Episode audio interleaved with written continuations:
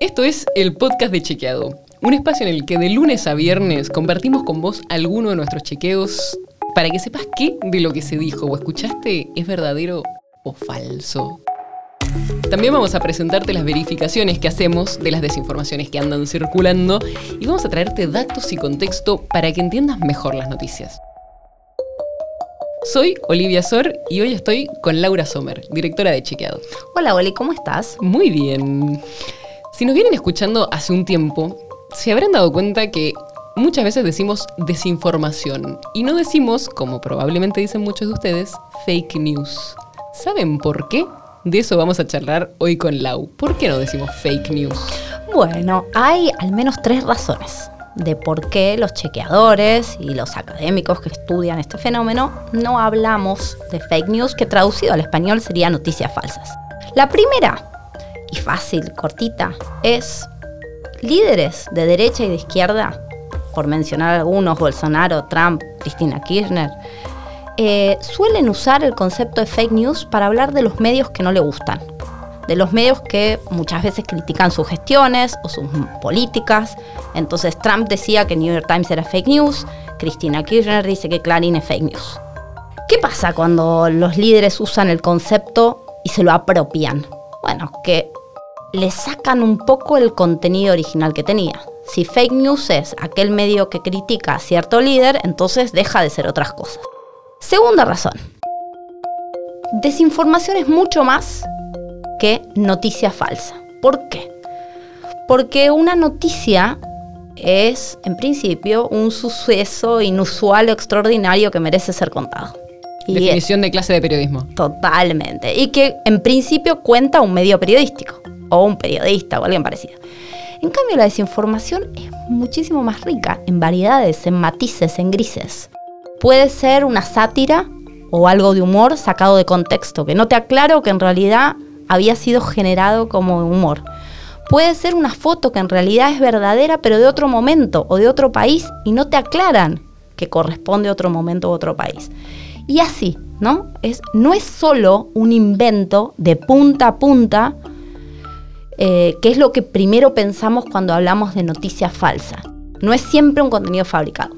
Y no necesariamente tiene formato de noticia tampoco. Por ahí es un video, una foto, los otros formatos que decías. Exactamente. Pero además de eso, podría decirte que en estos años de chequeado trabajando en desinformación, las desinformaciones más efectivas, a las que les fue mejor, las más exitosas, fueron las que toman algún elemento real y después o exageran o sacan de contexto.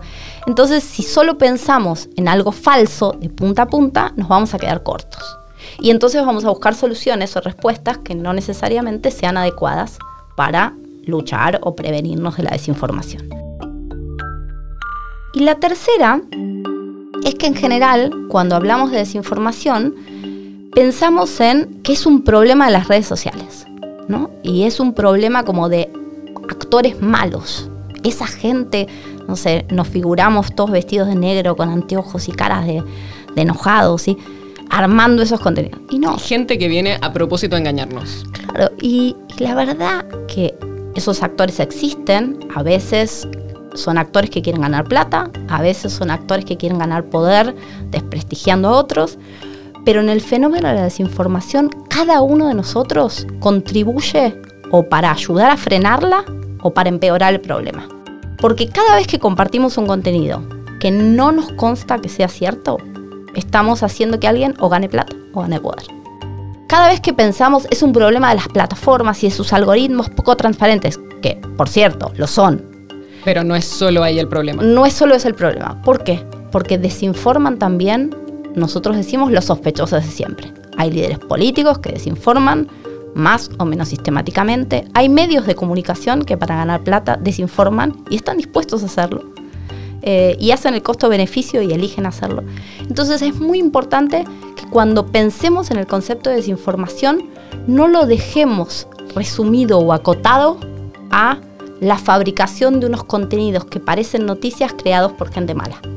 Si nos hacemos un poco más cargo, probablemente estemos mejor prevenidos para no caer en la trampa y no ser funcionales. Y además todo esto tampoco pasa en un vacío ni pasa solo en las redes sociales. Todo esto se da en un contexto en el que hay poca credibilidad en las autoridades públicas, poca credibilidad de los medios y en ambos casos a veces con buenas razones.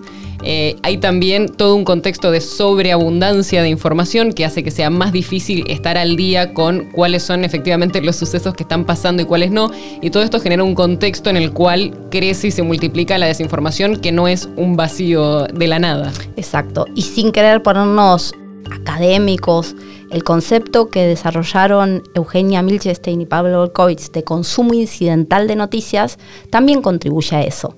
No nos sentamos como en el pasado a ver un noticiero para informarnos, no nos disponemos necesariamente a leer un diario en papel donde decimos me voy a informar en esta hora del día y después sigo mi día, sino que me voy topando con contenidos informativos mientras estoy mirando algo que me divierte o pidiendo un turno en un médico o hablando con un amigo, mirando la foto de un cumpleaños. Entonces, tener estas nuevas herramientas de prevención, de consumo, en este consumo incidental de noticias, es clave si queremos estar bien informados. El podcast de Chequeado es un podcast original de Chequeado, producido en colaboración con Posta. Si tenés una idea, algún tema del que te gustaría que hablemos en un próximo episodio, escribinos a podcast.chequeado.com. Y si te gustó este episodio, seguinos en Spotify o en tu app de podcast favorita y recomendanos a tus amigos. Si querés más información sobre esto o sobre otros temas, entra a chequeado.com o sumate a nuestras redes. Soy Olivia Sor. Hasta mañana.